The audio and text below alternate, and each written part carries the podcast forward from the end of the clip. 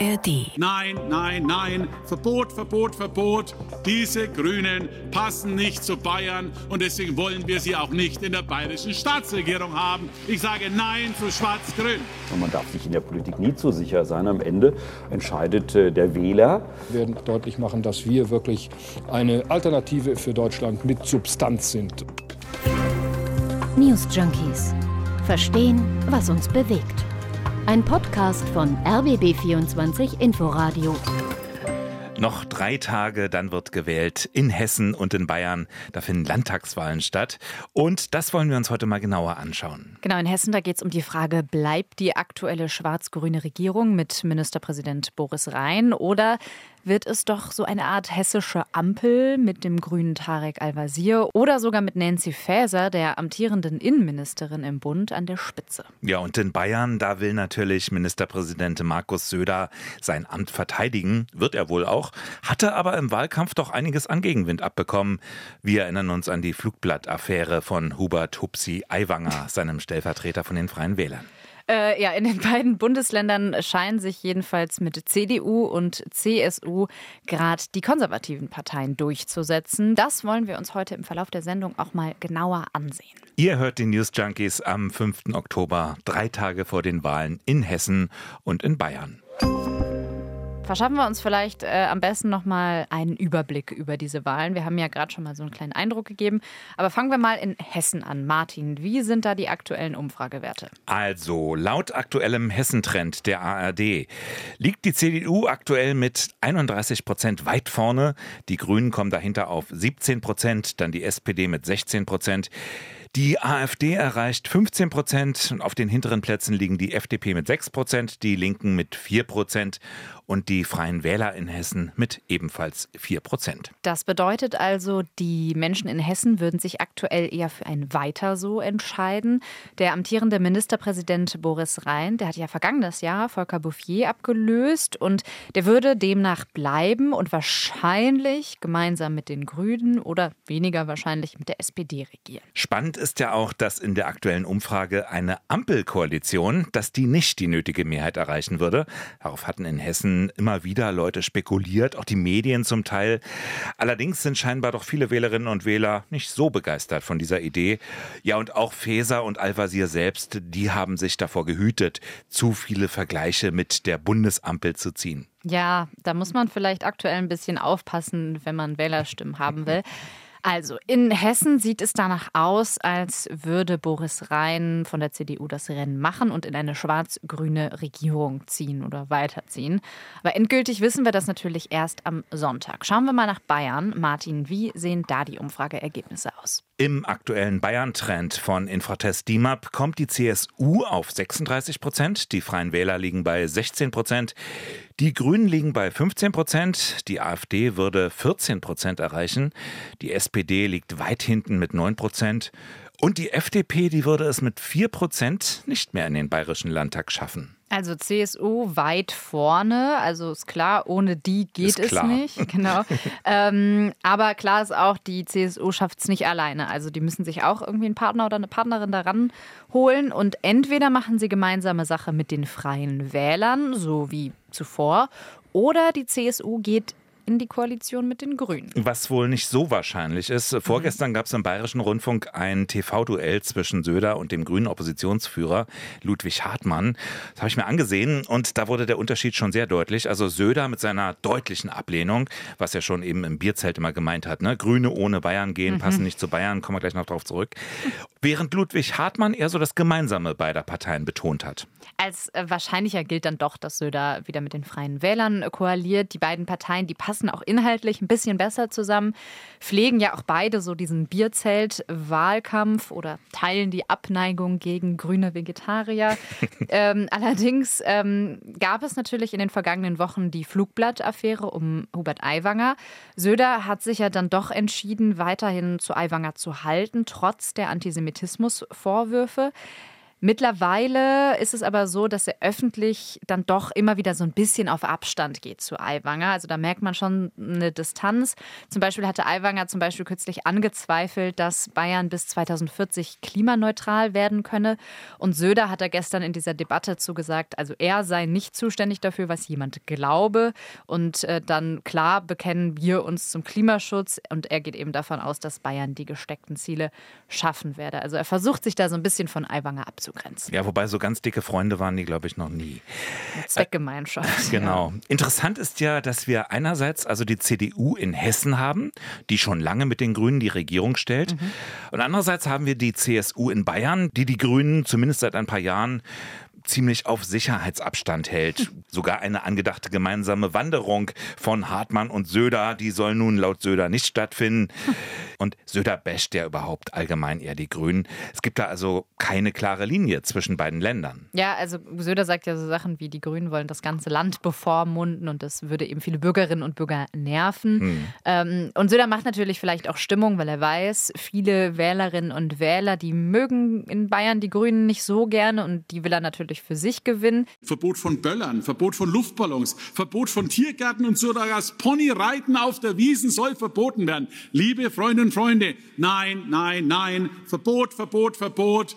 Diese Grünen passen nicht zu Bayern und deswegen wollen wir sie auch nicht in der bayerischen Staatsregierung haben. Ich sage Nein zu Schwarz-Grün. Gleichzeitig muss man sich mal die Grünen Bayern anschauen, die aktuell doch recht unter Druck stehen. Also die haben eigentlich so einen richtigen Höhenflug hingelegt in den vergangenen Jahren. Ähm, Anfang des Jahres waren die Umfragewerte noch deutlich besser als jetzt. Das ist gerade ein bisschen anders. Die verlieren ein wenig und bei öffentlichen Auftritten, vor allem in Bierzelten, da benötigen die grünen Spitzenkandidaten momentan Polizeischutz, so wie etwa die grüne Co-Spitzenkandidatin Katharina Schulze. Wir kommen auf den Höhenflug der Grünen in Bayern gleich nochmal drauf zurück. Mhm. In Hessen ist die Situation übrigens etwas anders. Auch da war es ja nicht unbedingt der dringlichste Wunsch der CDU, damals noch unter Volker Bouffier, gemeinsam mit den Grünen zu regieren. Aber schon seit 2013 gibt es die Koalition und im Grunde lief das immer ziemlich geräuschlos. Unter Boris Rhein, der hatte Bouffier ja vor einem Jahr abgelöst, das ist das nicht ganz so. Das liegt daran, dass Tarek Al-Wazir von den Grünen, dass der ihm den Posten öffentlich ein bisschen streitbar macht. Und seitdem knirscht es gelegentlich auch in dieser Koalition. Ja, ein inhaltliches Beispiel sind da die Grenzkontrollen. Also Boris Rhein, der hatte jüngst Grenzkontrollen gefordert und äh, sagt, dass er eben die Zahl der Geflüchteten einschränkt einschränken will. Tarek Al-Wazir hingegen, der hält gar nichts von diesen Grenzkontrollen. Also da merkt man, da gibt es auf jeden Fall auch Unterschiede.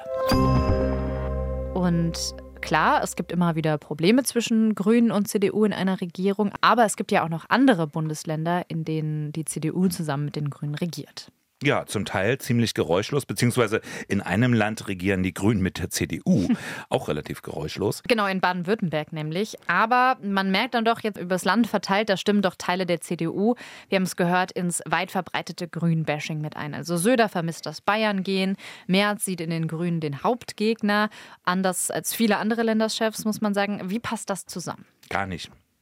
Aber es beschreibt doch perfekt die schwierige Lage der CDU. Wie übrigens auch anderer konservativer Parteien in Europa. Da kommen wir gleich noch drauf.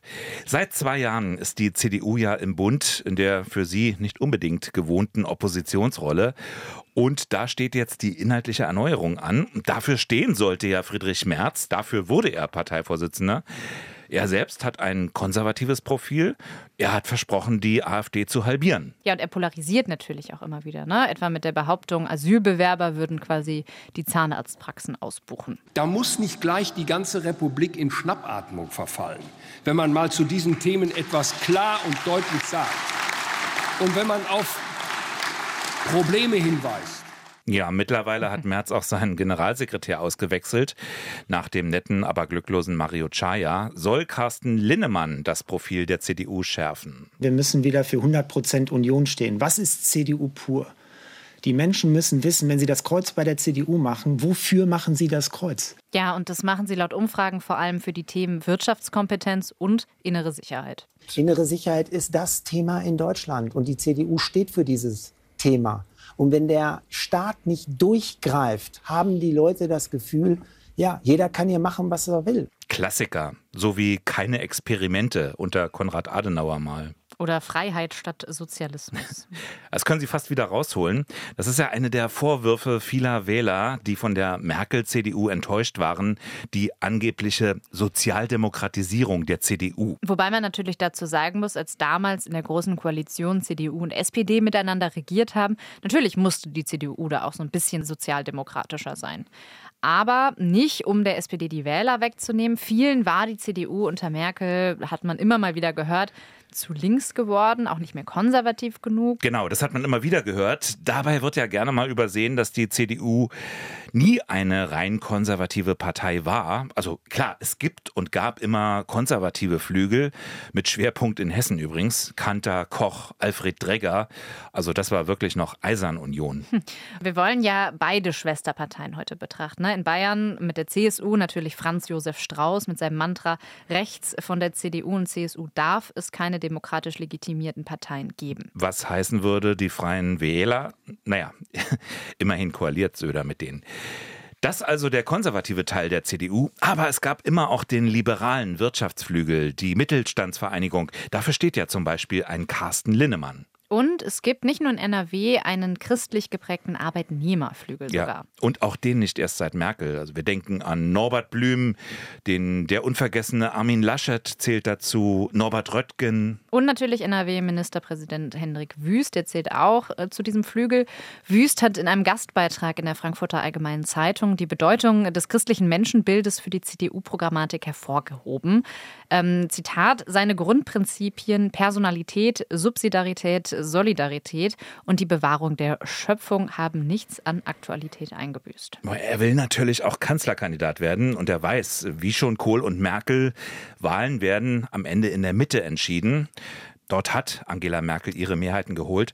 Ist die Frage, kann es sich die CDU jetzt leisten, diese Wähler einfach Richtung Grün ziehen zu lassen? Ja, viele sind ja auch erst wegen Merkel in die CDU eingetreten, darf man ja auch nicht vergessen. Berlins heutiger Kultursenator zum Beispiel. Ich bewunderte ihre Haltung zu sagen, wir helfen Menschen in Not.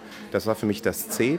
Und deswegen bin ich in die CDU eingetreten. Und auch Merkels damaliger Generalsekretär Peter Tauber sagte ganz klar, wenn die Gesellschaft sich verändert, dann muss sich auch die CDU verändern. Zu einer der Herausforderungen für die CDU gehört, dass wir die Gruppen, die in der Partei noch unterrepräsentiert sind, stärker ansprechen. Wir haben viel zu wenig Menschen mit Zuwanderungshintergrund in der CDU. Ich wünsche mir viel mehr Frauen, die sich in der CDU engagieren, auch durchaus noch mehr junge Leute. Also die Partei verändert sich weiter. Es gibt mittlerweile sogar eine Klimaunion, die zum Beispiel sogar ein Tempolimit auf Autobahnen fordert. Ja, und da wäre ja zum Beispiel eine Anschlussfähigkeit an die Grünen gegeben. Genau.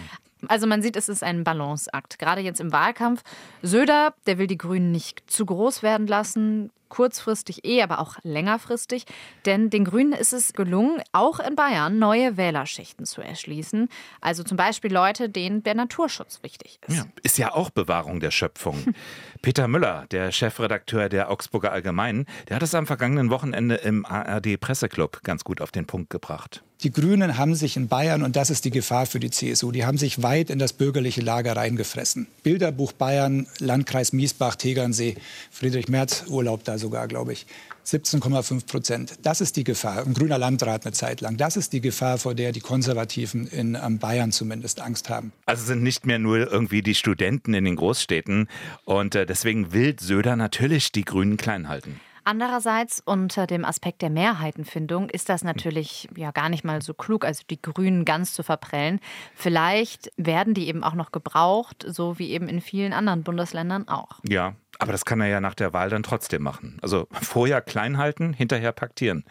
Mhm. Da sind wir auch wieder beim CDU-typischen Pragmatismus. Die CDU, die ist eben auch die staatstragende Partei, die Kanzlerpartei. Keine Partei hat so lange in der Bundesrepublik den Regierungschef gestellt. Bis in die 70er Jahre sprach man sogar von einem Kanzlerwahlverein. Also da war programmatisch noch kaum etwas entwickelt. Hauptsache regieren. Ja, und das ist der CDU eben gelungen, weil sie breite Mehrheiten in der Mitte organisiert hat. Henrik Wüst äh, nochmal in der FAZ, während viele unserer Schwesterparteien in die Bedeutungslosigkeit gerutscht sind oder sich komplett aufgelöst haben, sicherten Helmut Kohl und Angela Merkel durch eine Politik von Modernität, Mitte und Ausgleich über Jahrzehnte hinweg die Regierungs- und Mehrheitsfähigkeit der CDU. Also man kann sagen, das Unionsprofil geschärft wird eher rechts. Mhm.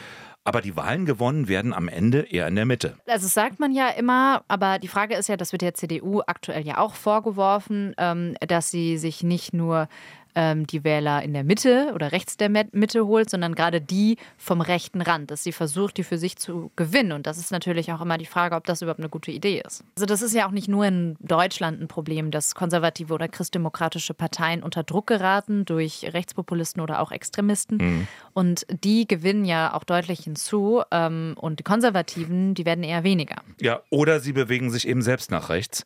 Und das kann man derzeit in vielen Ländern beobachten. Zum Teil fallen da auch die Brandmauern, was eine Zusammenarbeit mit der extremen Rechten angeht. In Schweden, da tolerieren die Schwedendemokraten eine Minderheitsregierung. Und in Finnland, da ist die sogenannte Finn-Partei inzwischen sogar Teil der Koalition. Ja, und in Österreich ist das Ganze ja schon im Jahr 2000 passiert. Ne? Also, dass Bundeskanzler Wolfgang Schüssel damals Jörg Haiders FPÖ in die Regierung geholt hat. Genau. Geschadet hat es dann vor allem der ÖVP und die FPÖ, die ist bis heute nicht entzaubert, jedenfalls nicht aus Wählersicht. Großbritannien, da muss man sagen, die Tories, äh, die Konservativen, die waren schon immer deutlich konservativer aufgestellt als eine CDU. Auch im Europaparlament zum Beispiel, da waren sie ja nicht Mitglied der Europäischen Volkspartei, sondern der Fraktion der Europäischen Konservativen. Konservativen und Reformer, zusammen zum Beispiel mit der polnischen Peace-Partei. Übrigens ist das auch ein gutes Beispiel für eine Partei, ähm, die mittlerweile mit christlich-demokratischen Werten mhm. wenig zu tun hat. Ja, und bei den Tories, also den britischen Konservativen, da sieht es jetzt nach einem weiteren Rechtsruck aus. Äh, hört man sich Äußerungen zur Migrationspolitik an. Innenministerin Braverman warnt vor einem Zitat Orkan von Migranten. Ja, und ähnlich äh, hört man auch Dinge aus Frankreich, also Les Républicains. Die haben sich seit Sarkozy ähm, Zeiten Richtung Außenrand bewegt. Und jetzt gibt es seit einem Jahr einen neuen Vorsitzenden, Eric Ciotti, der für eine besonders harte Linie in der Immigrations- und Sicherheitspolitik steht. Auch dort natürlich unter dem Druck der Erfolge der extrem Rechten, des Rassemblement National, der früheren Le Pen-Partei. Gibt viele weitere Beispiele. Wir haben uns ja erst gestern mit der Entwicklung der Republikaner in den USA beschäftigt. Was nun die CDU betrifft, Bislang ist die Partei nicht der Versuchung erlegen, allzu sehr im Trüben zu fischen. Wir werden deutlich machen, dass wir wirklich eine Alternative für Deutschland mit Substanz sind. Das kann man etwas glücklicher ausdrücken. Und das hat Brandenburgs CDU-Chef Jan Redmann in RBB24 Brandenburg aktuell getan. Die CDU möchte die Institutionen und dieses Land, die freiheitlich-demokratische Grundordnung stärken und nicht abschaffen, wie es bei der AfD der Fall ist. Die CDU wird deshalb immer lösungsorientiert agieren und nicht frustrationsverstärkend, so wie es die AfD tut. Das ist natürlich regional teilweise auch unterschiedlich, muss man ganz klar sagen. Wenn wir jetzt nach Bayern und Hessen schauen, da spielt die AfD auch eine Rolle, aber zum Beispiel noch nicht so sehr wie in Thüringen oder Sachsen. Und damit gehen wir vielleicht auch mal wieder zurück nach Bayern. Also Sonntag ist Landtagswahl, ein Bundesland, das polarisiert, ja, das immer auch irgendwie eine Extrawurst haben will, wenn ja. man so will. Ja, ja und darum geht es auch im neuen Podcast Immer diese Bayern von BR24. Die Hosts Lisa und Max fragen, wann, wo und vor allem warum biegt Bayern oft anders ab als andere Bundesländer und äh, was für Auswirkungen hat das dann? Hört gerne rein. Immer diese Bayern findet ihr in der ARD Audiothek und überall, wo es Podcasts gibt. Genau. Und am Wochenende wird natürlich nicht nur in Bayern, sondern auch in Hessen gewählt. Das war's von uns. Wir sind raus. Morgen die News Junkies mit mir und Konrad Spremberg. Macht's gut. Tschüss. News Junkies. Verstehen, was uns bewegt. Ein Podcast von RBB24 Inforadio. Wir lieben das Warum.